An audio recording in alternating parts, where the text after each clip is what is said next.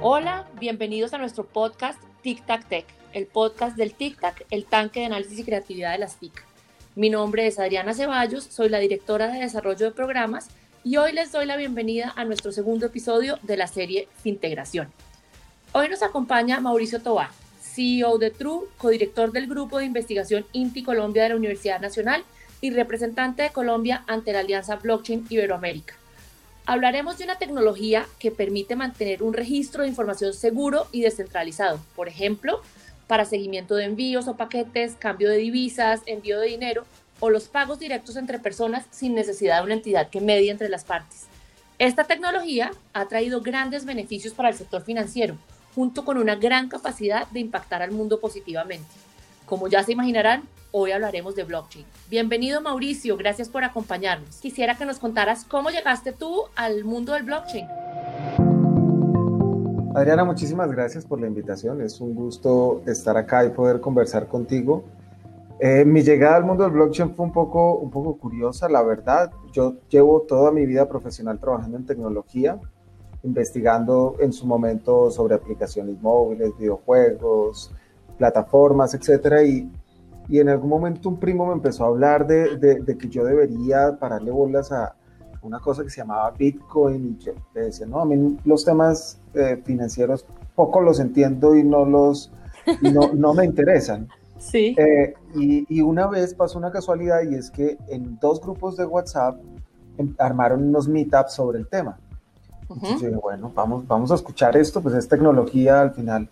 De acuerdo fui al primero y, no entendí nada. Entonces, como no entendí nada, me fui para el segundo y allí en cambio tampoco entendí nada. Pero me pareció un, par de cosas muy interesantes. La primera es que quienes estaban exponiendo eran desarrolladores de software y estaban desarrollando sobre, hablando de dinero, ¿no? Estamos, no, sí. programas y tal. Y lo segundo es que, pues, yo en mi mente, para mí, solamente los bancos centrales generaban dinero y, que alguien dijera que había otra forma de dinero diferente y que se generaba de otra manera, me rompió un poco el coco, la verdad. Y entonces me, me puso a, a investigar esas, esos dos elementos, el ver ingenieros, el ver gente de tecnología metido en eso y esa otra pregunta. Y entonces empecé a, a, a, investigar y me encontré con los contratos inteligentes, que también es otro mundo fascinante. Y, y por ahí me empecé a meter y después luego le, pedí a mi primo que me pasara 50 eh, mil pesos en bitcoins, fui y me los gasté en San Francisco en un, en un hostal. Entonces empecé a utilizar... Fuiste, ensayando, fuiste ensayando, haciendo experimentos. Cacharreando, exactamente. Y, así fue que me fui metiendo y ya en el grupo de investigación de, de la Nacional eh, empezamos a hablar del tema, los desarrolladores empezaron a meter y, creo que fue por ahí que empezó todo. ok, bueno, súper interesante. Entrando en materia y pues tal como lo acabas de mencionar, pues es una, es una tecnología muy disruptiva, ¿no? Lo que tú dices, que al principio uno dice, pero es que no entiendo, ¿cómo así? ¿De dónde sale? ¿Cómo que plata? ¿Cómo que Bitcoin? ¿Cómo que...? Entonces, si nos quisieras explicar, y aquí pensemos que estamos con una audiencia general, ¿cómo funciona? ¿Cómo se lo explicarías a alguien que no conoce y realmente quién interviene en estos procesos de blockchain. Mejor dicho, hagamos aquí ese, ese ABC, por decirlo así. Blockchain, digamos, tiene, tiene unas definiciones técnicas y demás, pero yo lo veo como una, manera, una nueva manera o una alternativa de cómo organizarnos como sociedad. ¿A qué me refiero? Es que históricamente hemos eh, dependido y nos han ayudado mucho las instituciones intermediarias a tener la sociedad que tenemos actualmente. Digamos, hasta, hasta el momento eso ha sido en gran parte, en la mayoría de ocasiones, de gran valor. Pero en otras, en otras eh, ocasiones esas instituciones empiezan a crecer, empiezan a acumular datos o empiezan a acumular poder y empiezan a tomar pues decisiones de los humanos que están detrás y que muchas veces van en contra de, de, los mismos usuarios a los que atienden, ¿no? Entonces, ¿cómo blockchain lo que plantea es cómo podemos tener esos mismos servicios, esos mismos productos a los que accedemos a través de instituciones, pero ya no confiamos en esa institución necesariamente, sino que podemos hacerlo a través de una tecnología. Y que si quiero ponerme en contacto con quien ofrece el servicio o con otra persona, eh, no tengo que hacerlo a través de nadie, sino que esta tecnología nos ayuda a habilitar esos contactos persona a persona. Entonces tiene muchas, muchas características interesantes. Ya entrando un poquito en lo técnico, pero de manera muy sencilla, lo que lo hace diferencial es que cuando tú registras algo en un, en un computador que está conectado a blockchain, hagan de cuenta un computador que está conectado a Internet, eh, la diferencia es que cuando tú registras algo ahí, eh, ya sea un documento, o sea una foto, o sea una transacción, ese, esa transacción o ese documento, ese registro en general, eh, se replica de manera automática en miles de computadores a nivel global, casi instantáneamente. Y eso lo que hace, y toda esa información queda conectada, queda interconectada a través de un protocolo. Lo que hace eso es que si tú quieres eliminar algo que ya ha sido registrado en blockchain, lo tendrías que hacer en al menos la mitad de esos computadores al tiempo y pues están todos regados por todo el mundo, ¿no? Lo que lo hace muy, muy difícil. Entonces podemos confiar que lo que registremos en blockchain va a ser muy difícil de modificar y que lo que, por ejemplo, le enviemos a una persona eh, eh, sin necesidad de intermediarios, nadie va a poder intervenir en esa transacción. Entonces da, esos elementos que son eh, muy nuevos, diferenciales y, radicales, porque precisamente permite pensar en una sociedad donde las personas puedan estar más cerca. Y no, no necesariamente significa que no vayan a haber instituciones, pero donde las instituciones que no están generando valor, pues los usuarios vamos a tener una alternativa, ¿no? Sí, entonces digamos que esa, esa cadena de bloques, como lo dice su nombre, ¿verdad? Que tú dices, lo grabo aquí y queda archivado en miles de sitios y me garantiza entonces que eso no se va a modificar a no ser que yo, que soy el dueño de ese archivo, si ese fuera el caso, estoy modificándolo yo mismo. No, tampoco. Eh, tampoco tú lo puedes modificar. no. Ya quedó. Ya quedó, sí, exacto. Tú puedes hacer... trazabilidad, no, yo creo una segunda versión de ese archivo. Ah, queda la trazabilidad, exactamente. Entonces, Exacto. Eh, ah, eh, tiene toda la razón. Ok, em, entonces digamos que es un método, pues sí, completamente diferente a, las maneras tradicionales de mantener la información segura. Siento yo un poco que, digamos que la manera tradicional era, ¿no? Eh, protege la contraseña de tu computador o pon un antivirus para que no esté infectado o guárdala en la nube con algo de seguridad, ¿no? Pero esto es un, sistema que va mucho más allá y lo que tú dices, que permite ese intercambio de información o de transacciones o de lo que sea entre personas sin, ese intermediario, garantizando eh, que, se está haciendo lo correcto. Bueno, no, interesantísimo. Eso, eso no significa que el resto de, la tecnología sea insegura, ¿no? O sea, esta, esta tecnología es insegura, pero no, no significa que ahora como, como blockchain es seguro, el resto es inseguro. No, hay, hay muchas, muchas otras tecnologías que también son muy, muy seguras. Blockchain es una alternativa de cómo organizarnos como sociedad. Permite el intercambio de información de manera segura porque contiene un historial de transacciones en un formato digital y compartido dentro de una red. Perfecto. Eh, Mauricio, sin embargo, digamos que con todo lo que tú hablas, ¿no? y está como detrás de todo el tema de la confianza, ¿no? Eh, de, si yo voy a transar contigo, pero de pronto no te conozco porque, pues no sé, eres un cliente que me conseguía al otro lado del mundo, nunca nos hemos visto, probablemente nunca nos vamos a ver, quiero hacer una transacción y me quiero sentir como confiado y tranquilo eh, de que estoy en lo cierto. Entonces siento que detrás de este blockchain está todo ese tema de la confianza. ¿Cómo crees tú que este sistema genera esa confianza que necesita el usuario? Sí, yo, yo antes de asegurar que genera confianza, porque creo que la misma, la misma tecnología se está poniendo a prueba en el tema de decir efectivamente genera confianza, creo que tiene, tiene unos elementos que gracias a esas propiedades podría generar confianza en las personas. ¿Me hago entender? O sea, tiene unas propiedades que podrían desencadenar en, en que el resultado sea que la gente confíe en la tecnología. Yo creo que la mejor manera de explicarlo es a través de un contrato. Cuando tú tienes un contrato, como todos tenemos con nuestro empleador o como eh, hacemos para, para negocios, eh, normalmente tenemos que pedirle a una institución que certifique ese contrato para tener la confianza de que la otra parte no lo va a modificar a su gusto, ¿no? Em, y, y, por ejemplo, con un contrato, y, y, por eso se llaman contratos inteligentes, aunque no son tan inteligentes, Allí ese contrato, que es, que es código programado al final, o sea, es, lógica programada, también queda registrado en miles de computadores. Entonces ese contrato, con las condiciones que las dos partes se ponen de acuerdo, podemos confiar que ninguna de las dos partes va a contratar, por ejemplo, un hacker o va a modificar los parámetros de ese, de ese contrato si, em, eh, sin ponerse de acuerdo contigo. ¿no? Porque como un acuerdo, evidentemente, se pueden hacer modificaciones al contrato. Claro. Cosa que no puedes hacer con, software centralizado, donde esa confianza sí no se puede dar, porque tú puedes firmar un contrato, pero no sabes si la otra persona puede eh, o, va a intentar modificar. Aquí puedes tener la confianza de que no lo pueden hacer.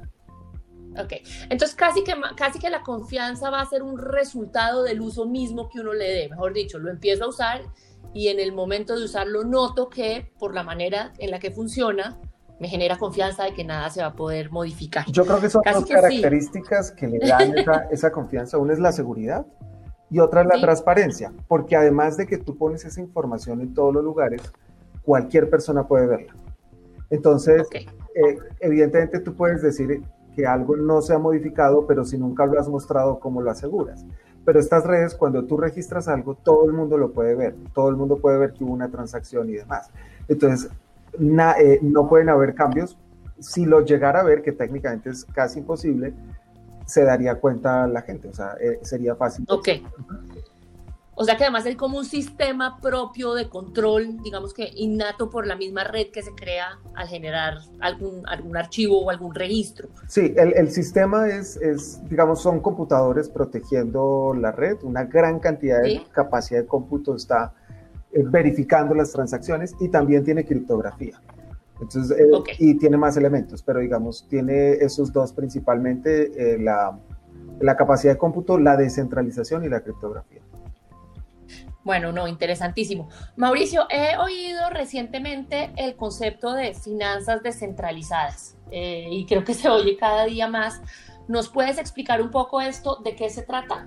Sí, las finanzas descentralizadas hacen parte como de esta evolución de, cosas nuevas que nos trae blockchain y que uno no, no se imaginaría del todo que, pueden pasar. Y es básicamente que los sistemas financieros como los conocemos, que normalmente necesitan pues un estudio eh, para acceder a ellos, tienes que presentar, digamos, documentación y demás, puedes hacer, por ejemplo, pedir prestado o prestar dinero con tasas de interés que están establecidas en un contrato inteligente sin necesidad de ningún documento. Es decir, es absolutamente descentralizado. Entonces tú necesitas dinero, tú vas a una página y puedes pedirlo. Obviamente tienes que, em, tienes que tener en ese caso unas criptomonedas, eso digamos es como la, garantía de ese préstamo. Eh, pero también si tienes criptomonedas, tú puedes ir a prestarlas las pones en un contrato inteligente y recibes un interés del 10, del 12% anual, algo así, y sin necesidad de ningún estudio de crédito en ninguna de las dos partes. Y lo hace pues muy, muy interesante. Más que finanzas descentralizadas, yo lo llamaría más como finanzas abiertas, eh, porque cualquiera puede participar, es decir, no hay, no hay restricciones. Y eso evidentemente va a poder aplicarse, ojalá pues muy pronto. Esto es muy, muy nuevo y, y está todo en experimentación eh, pero ya, por ejemplo, estos contratos inteligentes de, finanzas descentralizadas tienen cerca de 11 billones de dólares en, ellos.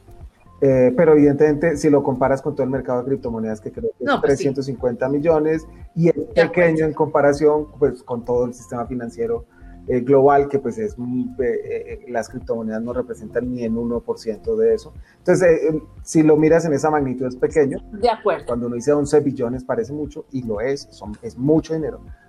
Pero pues evidentemente esto es muy pequeño en comparación con todo el sistema financiero que tenemos hasta ahora. Claro, lo, el dinero que se mueve en los sistemas financieros tradicionales. Exacto. Eh, bueno, pero, pero, digamos que será probablemente como todo un, proceso, ¿no? Un proceso de adopción, un proceso de, que la gente entienda. Eh, bueno, ya veremos. Te doy un dato que es muy interesante y, te puede mostrar esa, esa magnitud de la rapidez con las que están pasando las cosas. Hoy decimos que hay 11 billones de dólares, hace cuatro meses había un billón de dólares. sí, es exponencial. Exactamente. Es exponencial. Bueno, increíble. Esta tecnología de la que estamos hablando genera confianza porque combina elementos como la capacidad de cómputo, la descentralización y la criptografía. Gracias a esto se puede garantizar transparencia y seguridad. Es muy difícil hacer un cambio en un contrato sin que esto sea evidente para todos. Entrando en ese tema que mencionas de las criptomonedas y, bueno, y en estas finanzas descentralizadas donde voy y las transo, las presto o las pido prestadas, digamos que yo siento, y esto es una opinión personal, que hay como información contradictoria, ¿no? Se oía como, no, es que el, Bitcoin es eh, la moneda de los cibercriminales, eh, pero por otro lado están como todas estas iniciativas como las que mencionan, donde claramente el propósito para nada es oscuro, al contrario, eh, es, es eh, facilidad e inclusión, ¿me entiendes? Y, facilidad de posibilidad de acceder a nuevas cosas sin pasar por todo ese rigor que dices tú del sistema financiero, al que no todo el mundo cumple con las condiciones necesarias. Em, entonces, siento que hay, hay ciertas eh, contradicciones, pero ¿qué opinas tú de iniciativas como la del Banco Central de China o de la moneda global propuesta por algunas empresas eh, entre ellas varias de tecnología. ¿Qué, qué opinión te merece esa, ese tipo de iniciativas? Sí, eh, quisiera recoger lo que, lo que mencionabas y, y, analizar de, de, sí, la tecnología es eso, es tecnología, y tú la puedes utilizar para, para lo bueno o para lo malo. un cuchillo lo, puedes, lo, puedes, utilizar para cortar tu comida, pero lastimosamente pues hay gente que lo utiliza para, para asesinar. Entonces, las criptomonedas evidentemente sí han sido utilizadas para, para lavado activos y demás, pero en su mayoría no lo son. Pero sí, sí pasa eso, por supuesto. Ha pasado. Ha pasado. Entonces, y pasa con casi que cualquier instrumento, ¿no? Pasaba con, con, con eh, pasa con los taxis que pueden servir para transportar, ¿no? Para hacer el paseo millonario, etcétera. Ejemplos hay de, de todo para eso pero lo importante es ver cómo nos pueden eh, agregar valor a los, a los ciudadanos y a los usuarios. Respecto a, a, la moneda central del Banco de China, que digamos tiene como sus bases temas de blockchain y también libre de Facebook, pues tiene unos lados muy interesantes, en cualquier caso es interesante, tiene unos lados positivos y otros no tanto. Digamos, interesante desde el punto de vista que por primera vez, en, creo que en cuatro siglos, que, que es lo que tienen existencia en los bancos centrales, eh, nos estamos preguntando sobre otras formas de, de manejar el, el, dinero, ¿no? Sobre todo en el caso de Facebook, una empresa privada, digamos. Eh, sí. Y porque pues el Banco Central de China eh, es un banco central igualmente. Y, y, lo, que lo que uno se pregunta es la magnitud, ¿no? O sea, China tiene 1.300 millones de personas y no solamente quiere su moneda para intercambio dentro de China, la está pensando para comercio internacional y para retar la dominancia del dólar desde ese punto de vista se está hablando, porque pues además, si queremos hacer negocios con China y te dicen te doy una tasa preferencial del 5% si tú me recibes esta moneda, pues probablemente la recibas. probablemente por incentivos la vas a recibir. Pero también Facebook tiene 2.300 millones de usuarios y quiere ofrecer servicios financieros eh, y una moneda global que en un día podría ponérsela a todas, a todas esas personas. Ningún banco central, ningún banco privado puede tener esa base de clientes y eso es lo que lo hace tan, tan, pues, tan expectante, ¿no? Porque puede cambiar muchísimo. De acuerdo. Y es que eh, puede, puede cambiar muchos elementos, es decir, si tú ves lo que está pasando recientemente en Argentina, lo que ha pasado históricamente en Venezuela, con las, cómo esas monedas, pues por malas decisiones, eh, van rápidamente devaluándose, pues esto sería una alternativa y la gente, por ejemplo, en, Argentina cada vez les están en este momento eh, limitando más el acceso al dólar para, para pues que la gente tenga que utilizar los pesos argentinos y, y, la gente está perdiendo sus ahorros y su trabajo. no es la primera vez que les pasa en Argentina, ¿no? Es una, moneda, una montaña rusa, están acostumbrados, ya tienen callo.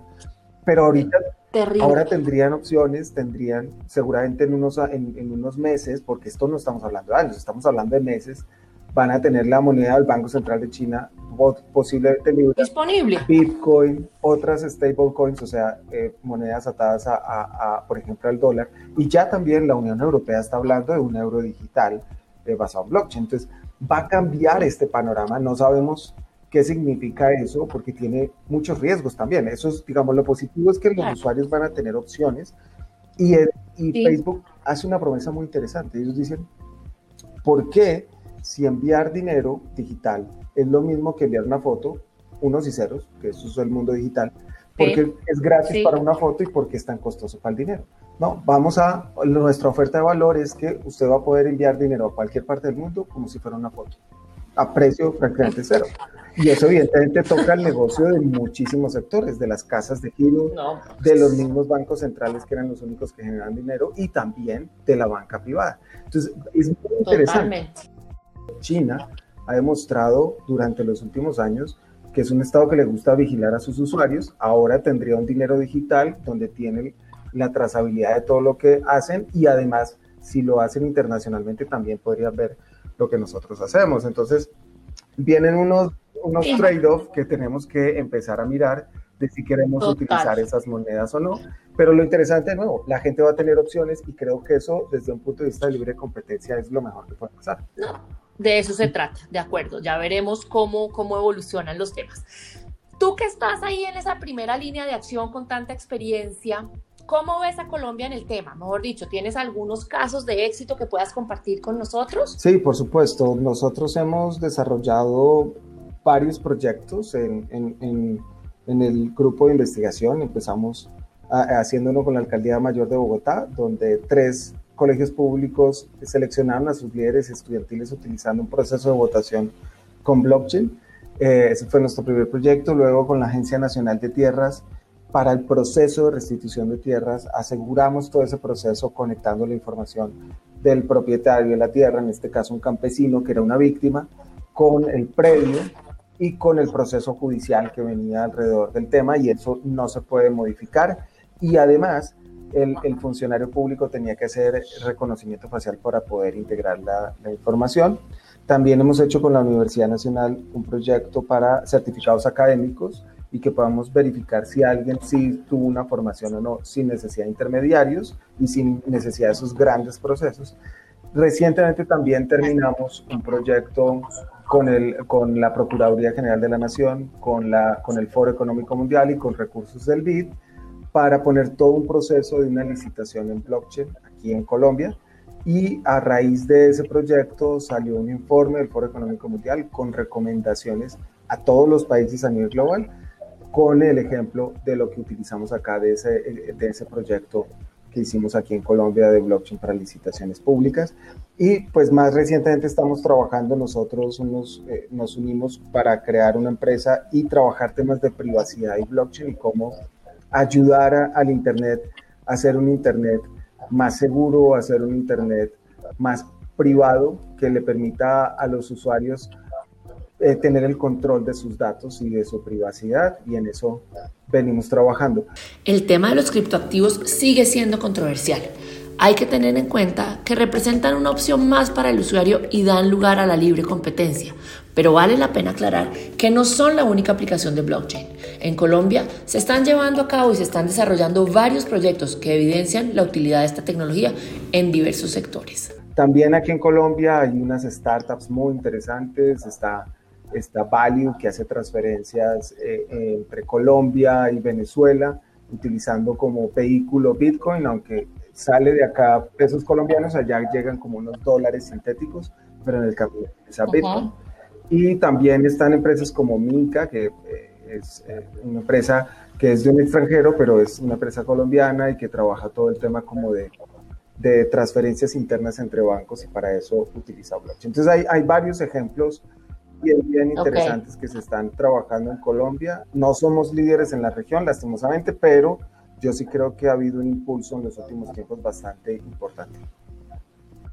Pues qué bueno saber que, que, vamos caminando hacia adelante y, y, yo creo que mientras esos pasos sean firmes y constantes, seguramente eh, lograremos cosas muy, muy valiosas e importantes.